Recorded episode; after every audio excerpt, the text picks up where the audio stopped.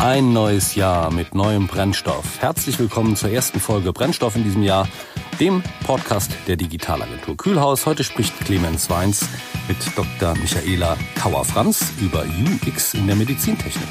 Und diese Folge wurde gesponsert vom UIG, usabilityingermany.de. Den Link findet ihr in den Show Notes. User Experience in der Medizintechnik. Naja, mit Medizintechnik verbinde ich höchste Sicherheitsstandards, denn Sicherheit geht vor Nutzerfreundlichkeit, gerade in der Medizin. Doch zugleich sollen natürlich die Nutzer, in diesem Falle die Ärzte, mit der Technik im Behandlungszimmer oder OP so intuitiv wie möglich umgehen können, ohne dass man gleich Tage in Schulung investieren muss. Zeit und Geld spielen natürlich hier auch eine Rolle. Wir sprechen hier also um ein komplexes und kompliziertes Feld der User Experience. Dazu muss ich mehr wissen. Heute spreche ich daher mit der Geschäftsführerin von der Custom Interactions GmbH, Dr. Michaela Kauer-Franz. Hallo Michaela, ich grüße dich. Hallo. Du machst also UX für die Medizintechnik. Wie kommt man denn zu dieser Ehre? ähm, wie kommt man dazu? Das ist eine gute Frage. Ich habe bis vor, oh Gott, fünf Jahren habe ich eine eigene Forschungsgruppe an der Uni gehabt ähm, mhm. und habe da ganz viele verschiedene Projekte gehabt. Und eine meiner Kolleginnen, die da mit mir unterwegs war, die kam ähm, aus dem Feld Medical UX ganz stark. Die war auch mit mir zusammen dann in dieser Normungsgeschichte drin, in der IEC 62366-1, hat die da mitgestaltet. Mit die was? Und tatsächlich es gibt im Medizinproduktebereich gibt es eine eigene Norm, die sich darauf bezieht, wie ich denn Usability bei Medizinprodukten mache. Also es okay. ist nochmal ein sehr spezieller Bereich ähm, und der eben, wie du schon in der Einleitung gesagt hast, auch ganz viel mit dem Thema Sicherheit zu tun hat. Also mhm. äh, einen etwas anderen Fokus setzt, als man das bei anderen Softwareprodukten vielleicht kennt. Ähm, und die Kollegin ist damals äh, ungefähr zeitgleich mit mir an die Uni gekommen. Das war Ende 2008 und hat diese Normungsgeschichte mitgebracht. Mhm. Ähm, und ich bin tatsächlich schon in einem meiner ersten Projekte quasi in die Medizintechnik reingestolpert und dann irgendwie nie wieder rausgekommen. Ne? Aber das heißt, du bist bei da hängen geblieben und was hat dich daran so fasziniert? Die, hat dich die Norm fasziniert oder was genau hat dich da fasziniert?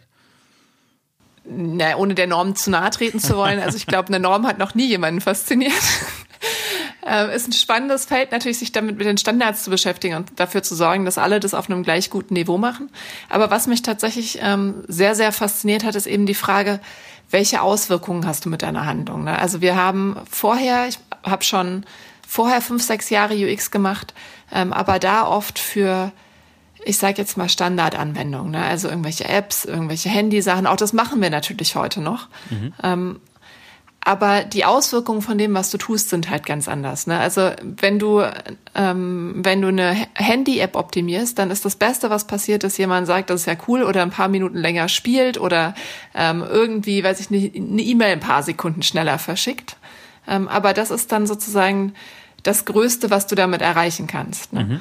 Und in dem Bereich Medizintechnik sind wir an wirklich an abgefahrenen Produkten dran. Da gibt es natürlich auch Apps, die auch irgendwie einen sinnvollen Zweck natürlich verfolgen, aber wir gestalten auch ähm, Monitoring-Geräte, die auf Intensivstationen äh, stehen oder Herz-Lungen-Maschinen mit, wo dann wirklich ähm, von der Bedienbarkeit von so einem Produkt das Leben von einem Menschen abhängt, ähm, wo der Einfluss, den deine Arbeit hat, einfach ein ganz, ein ganz anderer ist und auch die Qualitätsansprüche ganz andere sein müssen. Und das fand ich einfach sehr, sehr faszinierend, da zu gucken, wie kann ich in dem Bereich ähm, wirklich gute Usability und UX kombinieren, so dass ich am Ende nicht nur ein sicheres, sondern auch ein, ein geiles Produkt habe. Ne? Mhm. Ähm, und wie kann ich das tun in einem Bereich, wo ich tatsächlich auch Leben rette und ähm, Menschen helfe? Da müssen wir jetzt mal einsteigen. Also in Herz, in, in, in Lungenmaschinen und ähm, was hast du eben noch gesagt, welche Maschine dabei war? Herz? Monitoring-Geräte, die dann ähm, genau. auf Intensivstationen arbeiten. Aber je, also ich bin jetzt mal ganz naiv, ne? Was gibt's denn da großartig zu beachten? Ich meine, da gibst du halt so ein, da siehst du halt ein Herz, das halt da hoch und runter hüpft mit, dem, mit der Kurve und, äh, und den Beat per Minute. Und was gibt's da noch zu machen? Knöpfchen. Also, an, aus. Äh, äh, Wäre schön, wäre schön. Leider gar nicht. Leider gar nicht. Das ist tatsächlich, wenn man so von außen drauf guckt, ist das genau die erste Idee. Ne? Also ein, ja. ja, was soll da schon groß passieren? Auch so ein Monitor, der zeigt halt nur was an. Ähm, aber es ist wirklich super komplex. Du hast un unglaublich viele Einstellungsmöglichkeiten. Also ähm, zum Beispiel, wenn du so ein Monitoringgerät ansetzt, ne, dann musst du schon ähm, einstellen können, einmal, was für eine Art von Nutzer habe ich, was hat der für Vitalparameter, Ausgangsprädispositionen, ähm, also wie, welches Gewicht hat er zum Teil, welches Alter hat er, welches Geschlecht hat er, äh, ist der erwachsen, ist das ein Kind, ne, je nachdem, was du halt ähm, überwachst. Ne. Mhm.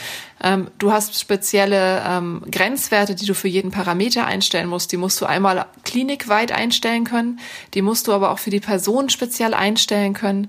Dann brauchst du verschiedene Anzeigen, verschiedene Warnungen äh, in verschiedenen Stufen, die dir einmal sagen mit, oh, da zeichnet sich jetzt ein bedrohlicher Trend ab. Ne? Wir sind noch mhm. nicht an einem, ähm, an einem Grenzwert, aber das nähert sich da an. Und wenn das so weitergeht, dann hast du bald ein Problem. Ne? Dann hast du ähm, tatsächlich die Überschreitung von Grenzwerten. Du hast ähm, technische Alarme, die dazukommen. Und immer natürlich nur einen bestimmten Zeitraum, in dem du reagieren kannst. Ne? Also bei einem Monitoringgerät kann das länger sein. Also länger in Anführungszeichen. Ne? Da kann irgendwie auch mal äh, fünf Minuten, zehn Minuten irgendwie kannst du was in Ruhe beobachten. Ne? Je nach Monitoringgerät natürlich. Ne? Mhm. Bei einer Herz-Lungen-Maschine, da reden wir von ähm, wenigen Sekunden, die du als Reaktionszeitraum hast, wo du auf einen Fehler reagieren musst. Und wenn du das nicht kannst, ähm, dann ist der Patient tot. Also wow. ne, zumindest schwer geschädigt, aber du musst einfach die Informationen extrem viel schneller wahrnehmen mhm. ähm, und musst viel, viel schneller verstehen können, was ist das Problem gerade? Was muss ich tun, um das Problem zu lösen? Welche Möglichkeiten habe ich? Also komplett andere Komplexität.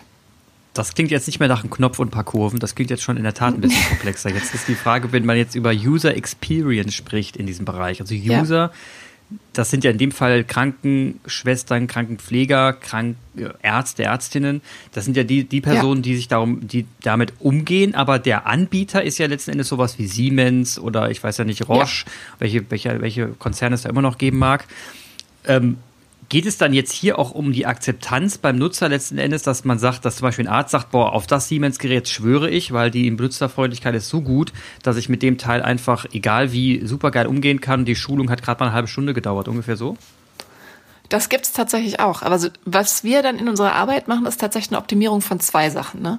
Ähm, das eine ist wirklich, ich sage jetzt mal knallharte Usability. Ne? Mhm. Es gibt bestimmte Aufgaben, es gibt bestimmte Workflows und die muss der Nutzer super schnell, super sicher, fehlerfrei lösen können. Ne? Das, was, äh, ich sag mal, wie das ganze Feld angefangen hat, was vielleicht inzwischen in allen anderen Bereichen ein bisschen unsexy ist, ne? ähm, wirklich auf die, die harten, objektiven Daten zu gucken, wie läuft das denn? Ne? Mhm. Ähm, das ist aber die Basics, ne? die machen wir immer mit. Es gibt kein Medizinprodukt, wo wir nicht als allererstes sicherstellen, dass das so laufen wird. Ähm, und dann abhängig vom Hersteller. Da gibt es dann, ich sag mal, die, die du genannt hast, die auch sehr viel Wert auf eine gute User Experience nennen, äh, legen. Es gibt aber auch welche, die sagen, mir reicht's, wenn mein Produkt einfach sicher ist. Ne? Mhm. Und den Unterschied, den merkst du inzwischen auch super bei den Ärzten. Also wir haben sehr viele Krankenschwestern, Ärzte, mit denen wir natürlich immer wieder im Gespräch sind, mit denen wir die Tests durchführen. Und die lassen sich begeistern inzwischen. Ne? Die ärgern sich auch richtig darüber, wenn sie sagen, jetzt, wie kann denn das sein? Auf meinem Smartphone sieht alles geil aus, das lässt sich alles leicht bedienen. Ne? Und ich hampel hier noch immer mit dem alten Scheiß rum. Ne? Mhm. Ähm, wir haben auch Interviews geführt und eine Studie ähm, selbst durchgeführt, wo Ärzte wirklich so Sachen sagen, wie ich schätze, äh, durch die Verwendung von alten und nicht so gut designten Geräten verbringe ich jeden Tag zwischen 15 und 30 Minuten damit, ähm, Geräte zu bedienen, wo ich eigentlich bei einer besseren Bedienung am Patienten sein könnte. Ne? Jeden einzelnen Tag. Wow. Jeder Arzt. Wenn man das hochrechnet, ja. Ja, das sind Summen. Also da kann ich das Gerät äh, fünfmal User Experience optimieren, bevor ich da auch nur ein Jahr Arbeitszeit wieder rein habe.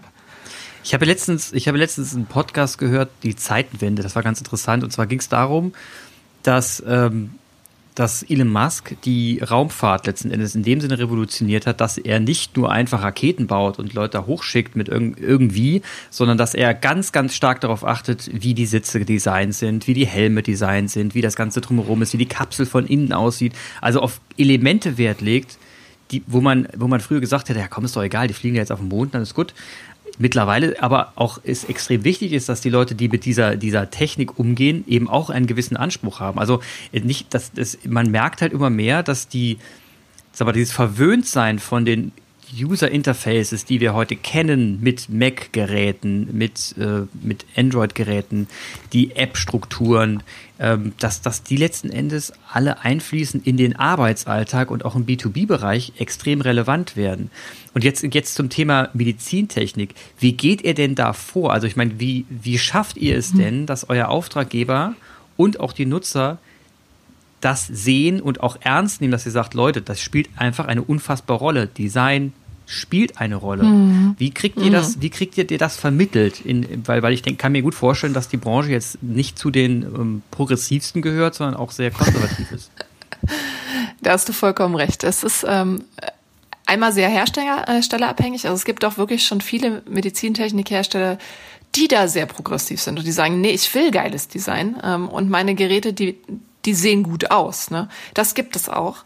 Ähm, aber sonst ist es tatsächlich sehr oft Überzeugungsarbeit. Ähm, und eine ähm, der Dinge, die wir tun, ist, ähm, wir lassen die beiden Tätigkeiten parallel laufen. Also das heißt, wir trennen die auch ganz klar, aber wir zeigen unserem Kunden, ähm, immer wieder ähm, in jeder Iteration, die wir machen, um die Usability zu verbessern, guck mal, so könnte es aussehen oder so könnte es aussehen.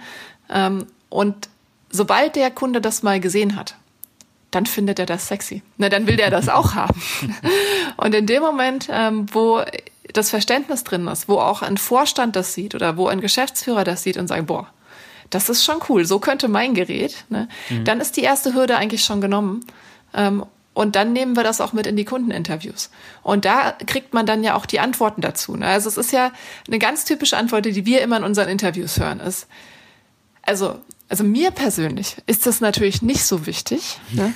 aber also meine Frau, meine Kollegin setzt irgendwen ein. Ne? Mhm. Ähm, die würde ja sagen, also an der Optik müsste man noch was machen oder da die und die Farbe, die bräuchte man mhm. noch. Oder ähm, und da kommt also jedes Mal mit, es ist den Kunden total wichtig. Und wenn die dann die Möglichkeit haben zu wählen zwischen verschiedenen Varianten, dann wählen die immer die schöne Mhm. Ähm, und sagen auch, sagen auch, das ist mir wichtig. Ne? Also das sieht ja viel schöner aus oder das passt hier rein oder es ist angenehm zu betrachten oder es wirkt so aufgeräumt. Ne? Also mhm. es wird dann immer versucht, das irgendwie rational zu rechtfertigen.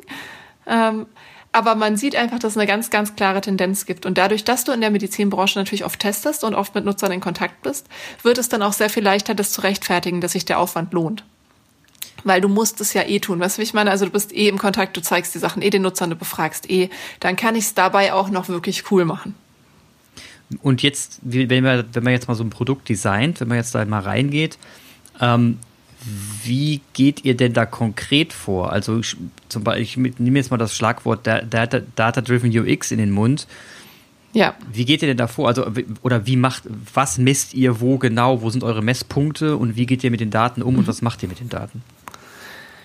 Die Frage ist, wie du dir vorstellen kannst, eine, das kommt drauf an Frage. Mhm.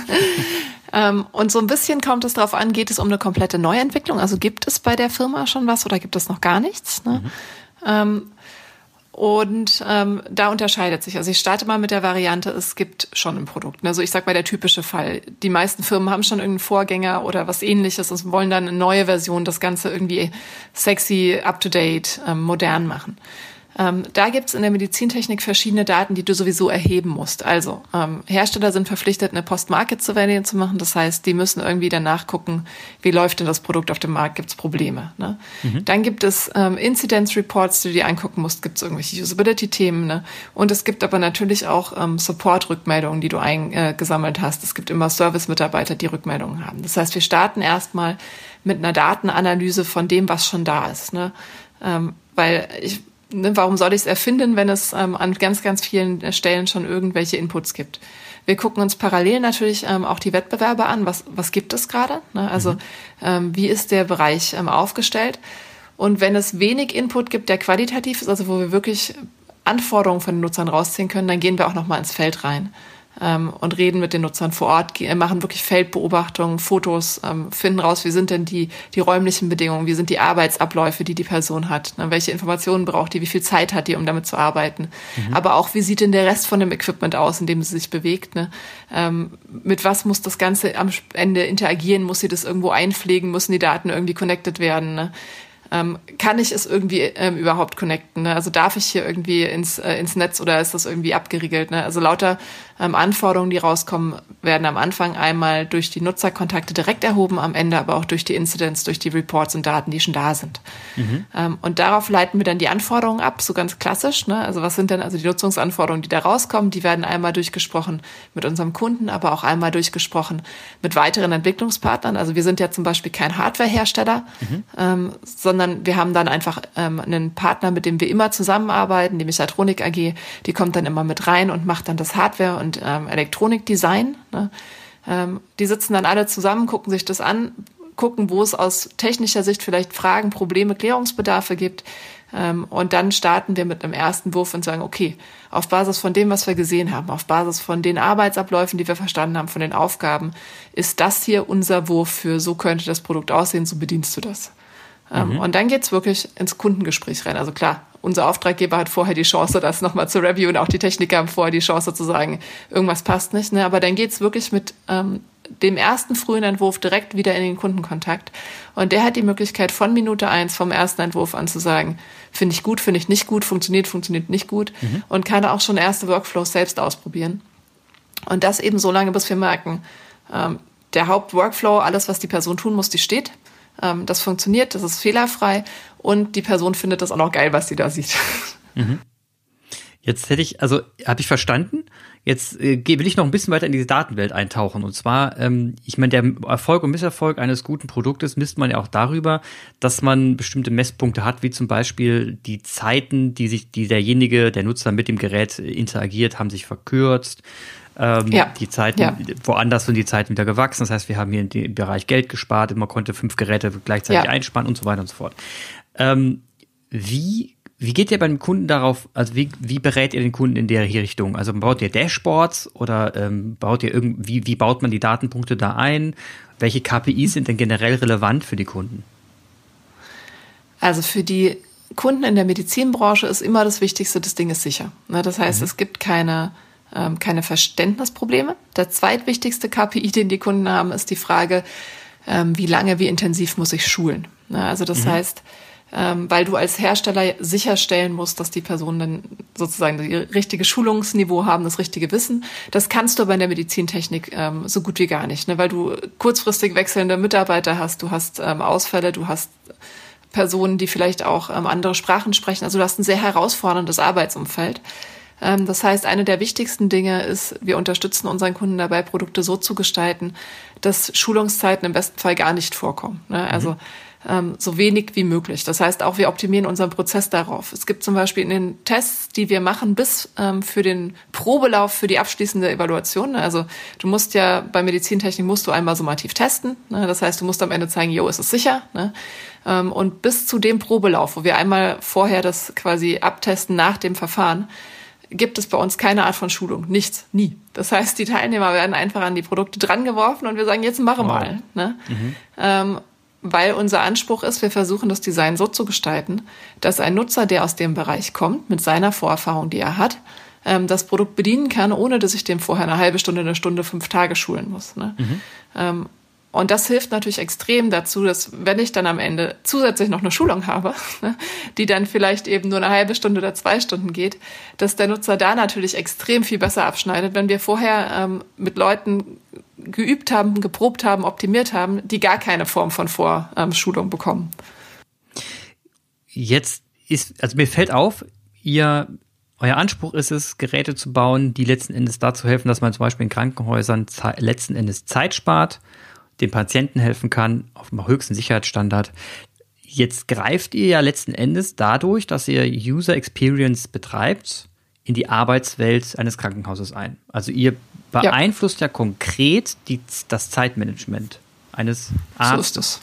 Ähm, wie, wie, inwieweit werdet ihr da mit reingezogen? Also wie, wo, wo ist da die Grenze? Ich, kommt ihr sogar, kommt mhm. ihr so weit? Also ich meine, mal, mal ein Beispiel. Bei, bei Kühlers ist es so, wenn wir einen Kunden beraten und den ähm, neue Plattform entwerfen und sagen, man müsste in die und die Richtung gehen und die Kundenansprache ändern, etc., ne, dann, dann greifen wir auch in deren Arbeitsfeld rein und beginnen auch den Leuten zu erklären, was man jetzt intern tun müsste, um überhaupt zu gewährleisten, dass diese Plattform betrieben werden kann. Also wie man sein Personal mhm. einfach schlicht und ergreifend umschulen muss, neu einstellen muss, Abteilungen umändern muss und etc. Geht ihr mhm. soweit auch schon rein? Also, oder macht ihr irgendwann mhm. Schluss und sagt, nee, jetzt, das ist nicht mehr unsere Aufgabe? Also was wir machen, wir unterstützen bei der Erstellung von den Schulungskonzepten zum Beispiel. Wenn trotzdem noch Schulung gebraucht wird, dann helfen wir dabei, das Schulungskonzept zu erstellen, die Schulungsunterlagen das ähm, aufzubereiten, so dass man sagt, okay, euer, ähm, euer Arzt ist jetzt für das Gerät perfekt aufgefasst ne, ähm, und kann damit jetzt wirklich gut arbeiten. Ähm, bei uns ist aber so ein bisschen die, wie soll ich sagen, die Spezialherausforderung. Ne? Dass die Kunden, an die wir verkaufen, die Software ja nicht für sich benutzen, sondern die verkaufen die dann an, an Kliniken, wo die im großen Stil zum Beispiel eingesetzt werden. Mhm. Ja. Ähm, und die Kliniken haben oft eine eigene Vorstellung davon, wie ihre Arbeit läuft. Das heißt, ähm, es wird vorher auch oft mit den Kliniken vereinbart, was ist denen wichtig, was sind da die Anforderungen. Die sind also Requirement-Geber in dem Entwicklungsprozess. Ähm, und das fließt so rum rein. Das heißt, die haben Ideen dazu, was sie gerne erreichen möchten. Mhm. Und wir helfen schon in der Gestaltung mit sozusagen darauf Wert zu legen, dass am Ende das Ergebnis diese Requirements erfüllt. Mhm. Es passiert aber gerade in der Klinikgestaltung extrem selten, dass wir dann tatsächlich die Arbeit ähm, über die Klinik mitgestalten, weil das sozusagen dann ja drei Ecken sind. Ne? Also weil unser Kunde ähm, ist dann ja sozusagen der Hersteller, ne? dann ist deren Kunde die Klinik ne? Mhm. und deren Mitarbeiter sind dann die Ärzte. Ne? Ähm, das heißt, das ist eine Ecke zu viel für uns, um dann den Ärzten zu sagen, wie sie arbeiten, außerhalb von der Arbeit mit dem Gerät. Ähm, wenn wir zum Beispiel für Kunden arbeiten, wo wir eine Software umsetzen, die ähm, bei denen eingesetzt wird. Ne? Mhm. Dann gehen wir in die Beratung zu den Prozessen rein und sagen auch, nee, guck mal, ähm, da haben wir jetzt ganz großes Gestaltungsmöglichkeiten. Äh, Hier könnten wir jetzt also ganz anders ansetzen. Ähm, und wenn wir das so denken und nicht so denken, dann habt ihr plötzlich die Möglichkeit, den Prozess komplett anders aufzubauen und das spart euch dies und das oder damit könnt ihr Folgendes besser erreichen. Ähm, das machen wir aber nur in Bereichen, wo wir sozusagen für den Kunden direkt gestalten können. Mhm. Ähm, weil es sonst zu viele Zwischenstufen gibt, um das aus unserer Sicht auch effektiv tun zu können. Wenn du jetzt mal ein Beispielprojekt rausgreifen könntest, musst du jetzt auch keine Namen nennen, mhm. aber ein bisschen inhaltlich. Mhm. Was war denn bisher das Projekt, wo du wirklich sagen kannst, da bist du an, an deine fachlich, da wurdest du fachlich komplett ausgelastet. Also hast du wirklich jeden Bereich abgedeckt und, und äh, ja, war so das Spannendste in deiner Karriere. Hast du da was? Boah. Boah, das ist, das ist eine schwierige Frage. Wir haben wirklich super viele saukoole Projekte gemacht. Und das meine ich, also meine ich genauso. Wir sind wirklich spezialisiert auf, wenn es komplizierter Scheiß ist, dann sind wir dabei. ähm, ich mache mal ein paar Beispiele. Mhm. Ähm, stell dir vor, ist jetzt gerade nicht so aktuell wegen Corona, aber stell dir vor, du steigst heute in irgendein Lufthansa-Flugzeug weltweit. Mhm. Ja? Und dein Flugzeug stürzt ab. Ich hoffe es nicht, wirklich nicht. Es gibt ein technisches Problem, irgendwas. Ne? Ich hoffe, du erlebst diese Situation niemals. Ne? Aber dann durften wir das ähm, System gestalten im Cockpit, was den Piloten sagt, wo sie notlanden sollen. Wow. Ne? Oder ähm, wenn du die letzte Fußball-Weltmeisterschaft gesehen hast oder die letzte, die letzten Olympischen Spiele, mhm. dann durften wir das System gestalten, mit dem im Live-Betrieb ähm, alle ähm, Video- und Tonkanäle verschaltet werden und live bearbeitet werden. Oder, oder, ja. oder. Ne? Also das ist, das, das ist das Niveau, ja. wo wir echt Bock drauf haben und wo wir richtig, richtig gut sind. Seid ihr, macht, ähm, ihr auch, macht ihr auch Forschungsprojekte oder macht ihr nur Industrieprojekte? Also angewandte Forschungsprojekte, macht ihr die auch? Ähm, du meinst so zum Beispiel geforderte Forschungsprojekte? Genau, genau. Haben wir schon gemacht, ja. Sind wir auch gerade wieder in einem Antrag für ein neues Projekt mit drin. Ja. Also du merkst, ich komme aus einer Welt, die, mhm. ähm, die sich super gerne mit komplexen und schwierigen ähm, Problemen beschäftigt. Ich habe da echt Spaß dran, mein Team hat da echt Spaß dran. Mhm, Glaube ich. Ähm, habt ihr, habt ihr es ist jedes Mal anders. Mit wem kooperiert ihr denn so? Arbeitet ihr mit Fraunhofer zusammen oder mit irgendwelchen KI-Zentren oder, oder, also, oder ist das jedes Mal anders? Ähm, wir haben gute Beziehungen ähm, an die LMU in München. Wir haben mhm. sehr gute Beziehungen ähm, in, äh, nach äh, Düsseldorf. Ähm, und das ist jetzt natürlich, ne, mein Mann und ich haben ja die Firma zusammen gegründet und wir sind ja beide Gewächse von der TU Darmstadt. Ne? Mhm. Ähm, insofern ist natürlich auch einer unserer ganz großen Partner, wo wir ähm, mit unterwegs sind, die TU Darmstadt. Also das ist ein so persönliches Ding. Da sind wir auch beide noch Lehrbeauftragte ähm, und halten die Vorlesung für Mensch-Maschine-Schnittstellengestaltung. Ne? Das heißt, ihr seid eigentlich noch in beiden Welten stark unterwegs, in der industriellen und in der Forschungswelt, sodass ihr euch versucht, in beiden Welten äh, das, das, den größten Fortschritt rauszuziehen und, und damit letzten Endes auch die Projekte zu befruchten. Genau, weil das einfach ähm, dadurch, dass wir selten ich sage jetzt mal, sehr einfache Anwendungen machen. Ne? Also es gibt kein Produkt, wo ich dir bei uns sagen könnte, wir haben diese drei Elemente in unserer Elementbibliothek. Ne? Bitte bau doch dieses nächste Interface daraus zusammen und äh, wir sind uns sicher, dass das Flugzeug nicht mehr abstürzt. Ne? Mhm. Das gibt es nicht. Ähm, dementsprechend ist es für uns natürlich super wichtig, am Puls der Zeit zu sein und zu sein, äh, zu wissen, was sind denn die neuen Erkenntnisse, was sind neue Methoden ähm, und wie kann ich denn sicherstellen, dass ähm, das Produkt, was da rauskommt, wirklich auch die Anforderungen erfüllt. Ja, das ist auch etwas, was ich, äh, was ich definitiv schätze und auch für mich ein, ein Schlüsselerfolg im Bereich User Experience ist, dass Menschen sich öffnen und sagen, wir gehen auch an die Hochschulen und mit, mit dem Lehrauftrag. Wir haben bei uns auch ein paar in der Firma, die, die das gern tun und an die Uni gehen und le lehren. Und ich halte das für extrem wichtig, dass man sich nicht, äh, dass man den Unis immer gut gewogen bleibt und dass man letzten Endes dort gute Kontakte pflegt, weil man doch die Erkenntnisse von der Wissenschaft immer wieder braucht für seine Praxis im Alltag bei der, an der kundischen Stelle. Und das halte ich für einen großen Schlüsselerfolg. Wenn ich jetzt, wenn wir mal kurz in die, in dein Leben gehen und in dein Leben der User Experience reintauchen. Was ist denn, also erstmal, wie bist du denn überhaupt mit dem, so richtig mit User Experience in, in Berührung gekommen und hast gesagt, boah, das ist eigentlich das, was ich machen will? Oder hast du den Begriff eigentlich nie benutzt und irgendwann hat dir, dir jemand gesagt, übrigens, was du da tust, ist User Experience? Oh Gott, das ist jetzt eine, eine super lustige Frage, ne, ähm, wo ich überlegen muss, wie offen und wie peinlich ich antworte. Bitte offen und ähm, peinlich, das ist gut. Super, mache ich. Äh, ich bin da ja ein sehr offener Mensch. Ähm, lieber Marc, ich hoffe, du hörst das niemals. Ähm, also ich habe ähm, mein Studium an der TU zur Psychologie begonnen. Mhm. Und so ganz platt mit der Idee, ich habe den Studienführer vorher, dieses grüne Buch, ich weiß nicht, ob du das kennst, das ist so ein wo alle Studienberufe, ja, die es in Deutschland gibt, aufgeführt sind. Ne? Und ich habe tatsächlich, man glaubt das nicht, weil ich aus keiner Akademikerfamilie komme. Also mhm. ne, ich war die erste, die irgendwie Abi und studiert und so hat. Das heißt, es gab wenig Anhaltspunkte, was man tun könnte. Das heißt, ich habe also dieses Buch von vorne nach hinten durchgelesen ne? und immer ein Kreuzchen gemacht, wenn ich dachte, das klingt interessant. Ne? Und am Ende gab es dann irgendwie so drei und Psychologie war eins davon. Und ich dachte, oh, das klingt irgendwie ganz gut. Die haben ja ganz viele verschiedene Sachen guckst du mal, machst du mal. Ne? Dann bin ich mhm. also da reingestartet mit dieser ersten Idee mit, da steht drin, du machst nachher Therapeut. Ne? Mhm. Und dann war das erste Semester und es war mir sehr, sehr schnell klar, nee, du machst später auf gar keinen Fall Therapeut, das wird's nicht. Ne? Äh, machst du auf gar keinen Fall. Und habe dann überlegt, ähm, was könntest du denn sonst machen? Ne? Was gibt es Spannendes? Ähm, und ich konnte mir unter vielen von den Sachen nichts vorstellen, weil ich ja, wie gesagt, ich, ne, ich, ich bin nicht in das Studium gestartet ähm, auf Basis von irgendjemand hat mir empfohlen, das ist mega toll, du solltest das tun, tolles Feld.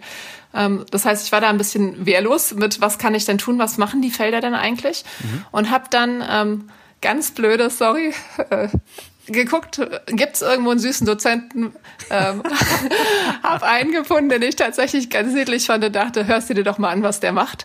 Mhm. Ähm, und bin zudem in die Veranstaltung gegangen und das war lustigerweise der einzige bei uns an der Uni, ähm, der das Thema User Experience gemacht hat. Und das Thema war wirklich geil. Also ja, er sah auch toll aus, müssen wir jetzt nicht diskutieren. Aber ähm, das Thema hat mich wirklich von der ersten Minute an mega begeistert.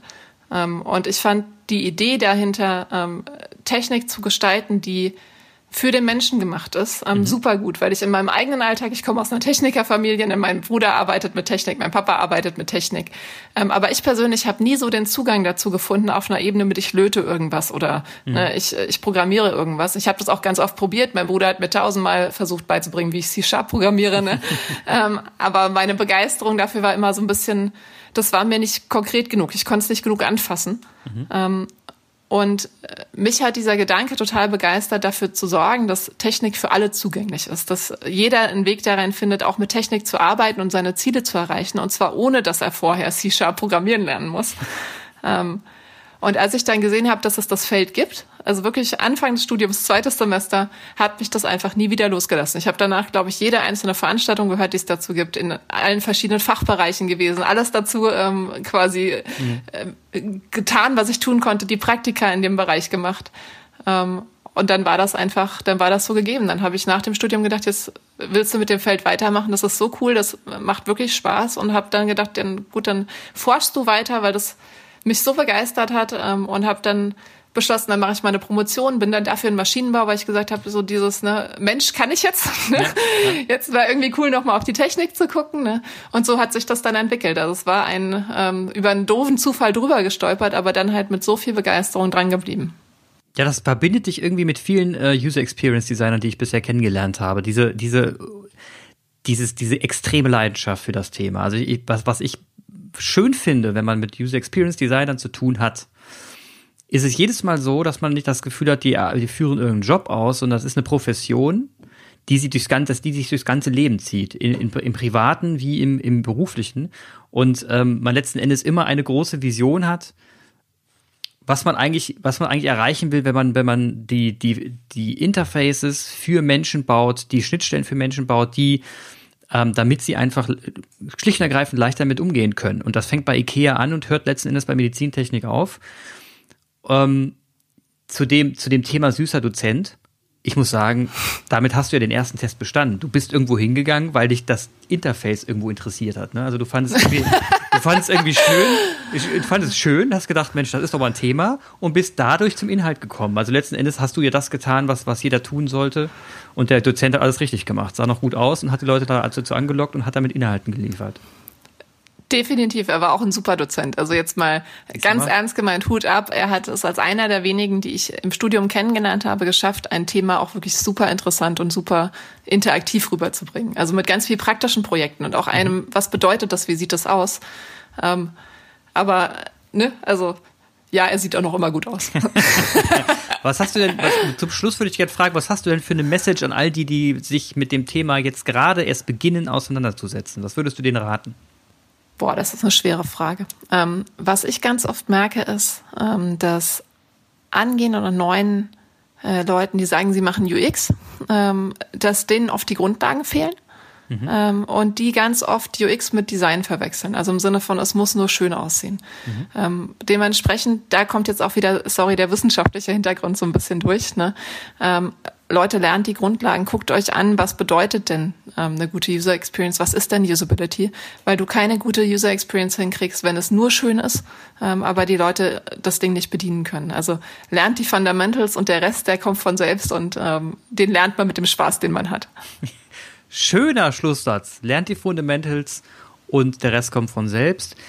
Liebe Michaela, ich danke dir recht herzlich für dieses herrliche, offene Gespräch. Das hat mir sehr viel Spaß gemacht. Ich habe echt was gelernt. Medizintechnik war für mich ein schwarzes Loch. Habe ich noch nie was so mit zu tun gehabt. Super spannendes Thema.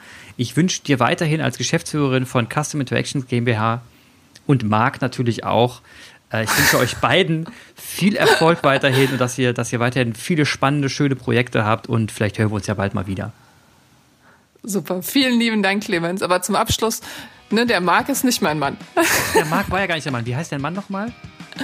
Der heißt Ben. Entschuldigung, Ben. Ich, das war mein Fehler. Ben natürlich, dass Ben und du weiterhin die Firma vorantreibt. Selbstverständlich. Viel Erfolg für euch. Dankeschön. Ciao. Ciao. Und das war er, der erste Podcast der Digitalagentur Kühlhaus im neuen Jahr. Vielen Dank fürs Zuhören bei Brennstoff. Vielen Dank an Dr. Michaela Kauer-Franz und Clemens. Bis zum nächsten Mal. Auf Wiederhören.